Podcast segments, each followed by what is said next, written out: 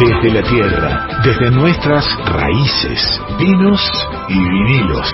Un programa para degustar con todos los sentidos y con el alma. Vinos y vinilos. Con Rodrigo Sujodoles Gallego.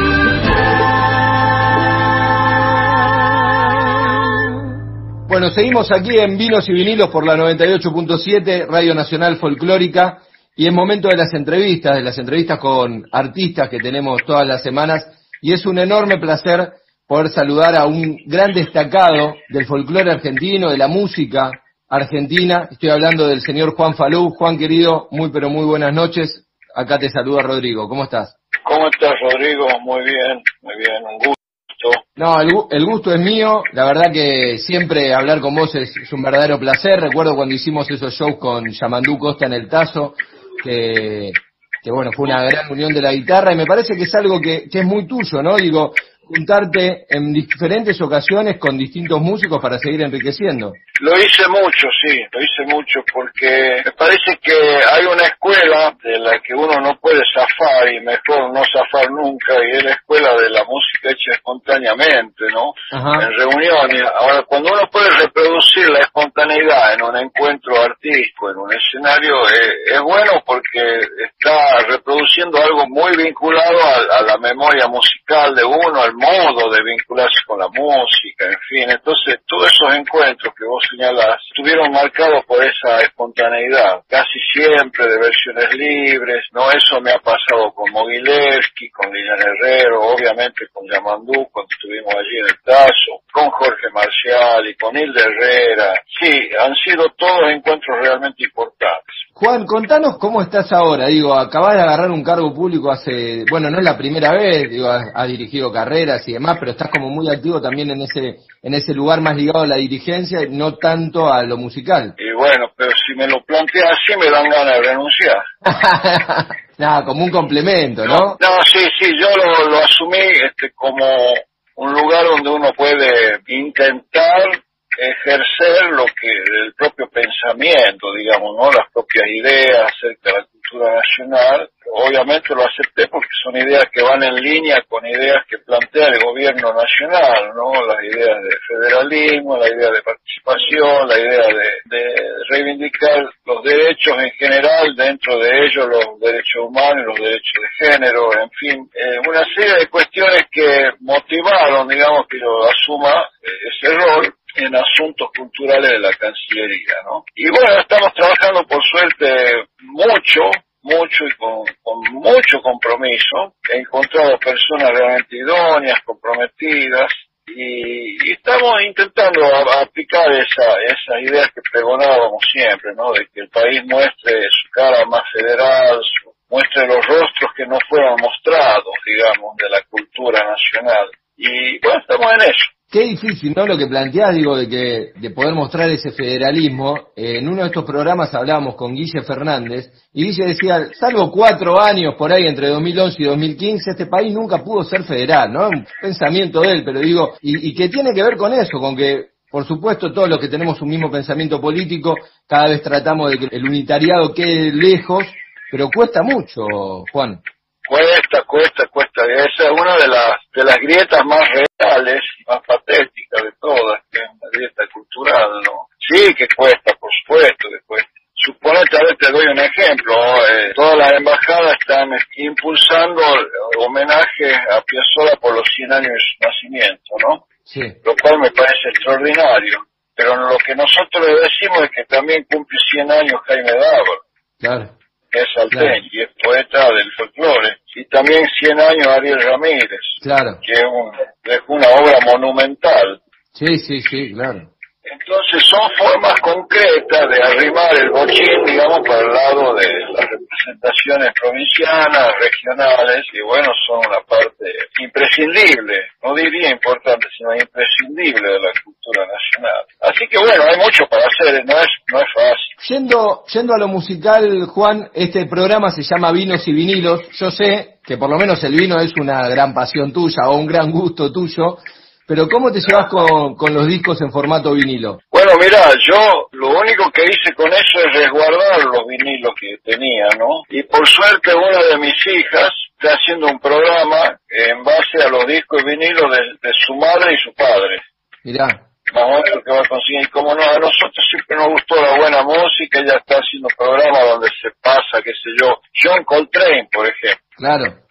¿No? Porque yo escuchaba ese disco cuando era, que yo tenía 20 años, 18, una cosa así, era más raro que la mierda escuchar esa música. O discos del mundo Rivero con esos temas en un fardo, discos de muchos géneros musicales, ¿no? Y a mí me emociona que una, que una hija tome la posta, significa que ya están salvados los discos, y me parece que más allá de lo que haga uno, me parece que allá hay una idea casi un consenso, diría yo, en el sentido de que aquel sonido era, era superior. ¿Lo considerás eso vos? Y sí, sí, sí, Yo en la guitarra lo noto, ¿no? Claro. El sonido de las grabaciones de, Eduardo Falú y Yupanqui, por ejemplo, en guitarra, más allá de que era un sonido de ellos extraordinario, ¿no? Obviamente. Esas tomas no sé si se harían ahora, ¿eh? Me parece que habría que desaprender toda una el manejo de una tecnología para meterse en, a aprender otra. Me da esa impresión, ¿no? no soy un tipo muy informado en lo tecnológico del audio, pero me parece que una cuestión también cultural esa, ¿no?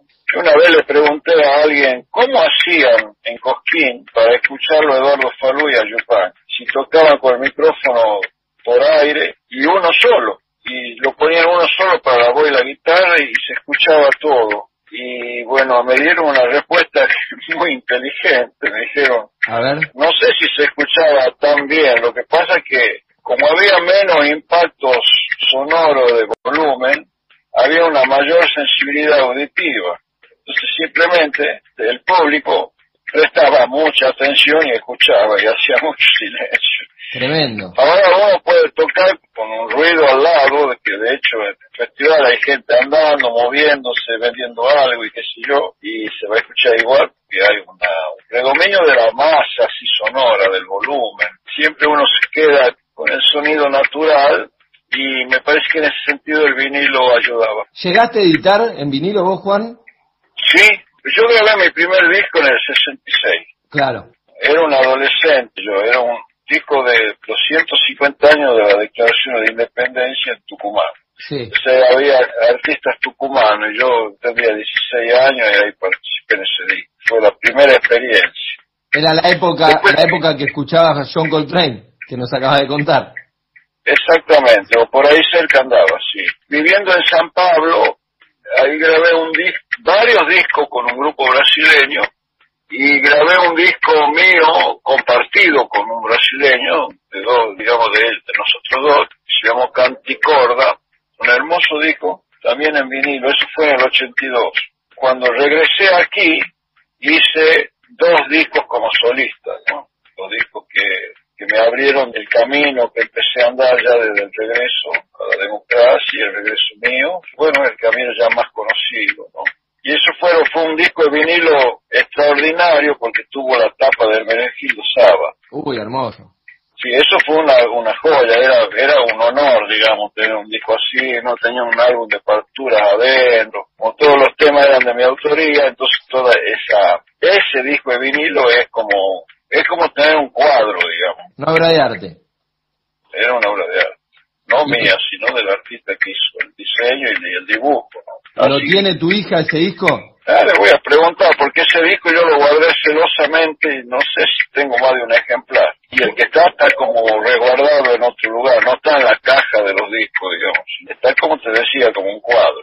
Eso también tenía que ver un poco cómo era la industria del disco, el arte de tapa, digo, todo eso obviamente se fue perdiendo con la digitalización, que está buenísima, todos escuchamos y poder tener una aplicación como Spotify te permite tener 200.000 canciones a la mano, pero bueno, el disco tenía tenía esa particularidad tan linda, ¿no? Mira, ayudaba a la musicalidad de uno, para te voy un ejemplo. Cuando uno sacaba de oreja un tema, sí. lo sacaba del vinil, entonces tenía que ponerlo al disco, poner la púa. Entonces, para no perder tiempo, la levantaba la púa, ponía en el tema que quería aprender, aprendía una frase, después la ponía la púa de vuelta, que sea la cuarta parte del tema digamos, para ganar algo de tiempo, ¿me entendés? Y aprendíamos, los temas los aprendíamos así, levantando y poniendo la púa. Ya no, no con el brazo automático de la pickup, sino uno bajaba y levantaba.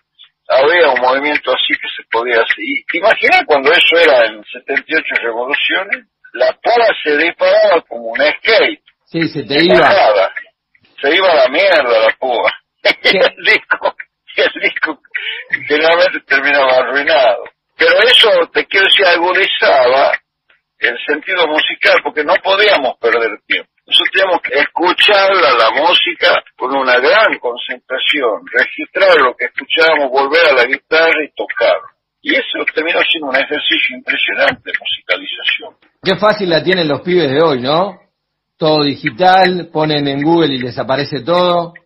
Pero nosotros conseguimos armar reflejos con eso. Por eso podemos tocar en vivo y están los reflejos ahí para resolver situaciones. O sea, el oído se usaba realmente, mucho se usaba para aprender la música con esos recursos, ¿no? Supongo que todo tiene sus pros y sus contras. Yo no soy de los que reniegan de la tecnología, pero me parece que la tecnología no puede medirse por el avance en sí misma, sino por el servicio que presta. Exactamente. Juan, más allá de tu labor en Cancillería y demás, seguís activamente, digo, seguís tocando, seguís haciendo conciertos, seguís ensayando. Yo tengo un concierto en el CCK, por suerte, con público. Estuve tocando, pero más componiendo. Ajá. Y compuse, a ver, el otro día conté, creo que son 18 temas compuse, entre temas instrumentales, canciones. Parte de esa obra tiene que ver con un proyecto que estamos encarando Liliana Herrero, Teresa Parodi y yo que es generar un trabajo unitario referido a algunos mojones de la historia nacional. Qué lindo. Y ya tenemos todos los temas compuestos, estamos ya en la etapa de los arreglos para empezar a mostrar. ¿Y van a grabar un disco? ¿Qué van a hacer? Y algo vamos a grabarse, no sé si un audiovisual o, o un beat solo, lo veremos. Yo creo que vamos a hacer un audiovisual. Y eso fue muy bueno, porque en medio de la pandemia poder crear, poder meterse en un proyecto, compensa muchas situaciones de melancolía, de, alguna depresión, de alguna soledad o de, algún aburrimiento. Es muy bueno poder tener esa posibilidad. Yo lo vivo como un privilegio, privilegio como una especie de salvavidas también. Claro. Pero sí, por suerte estoy muy activo. Bueno, Juan, te agradezco mucho, sé que estás súper activo y así todo pudiste regalarnos unos minutos para, para esta charla. La admiración es tremenda, así que te agradecemos mucho por este rato acá en Vinos y Vinilos por la folclórica. No, yo te agradezco que me hayas invitado y mucha suerte y, sigamos siempre firmes y con esperanza. Fuerte abrazo. abrazo. Chao, chao, chao. Así pasaba Juan Falú acá en Vinos y Vinilos por la FM Folclórica.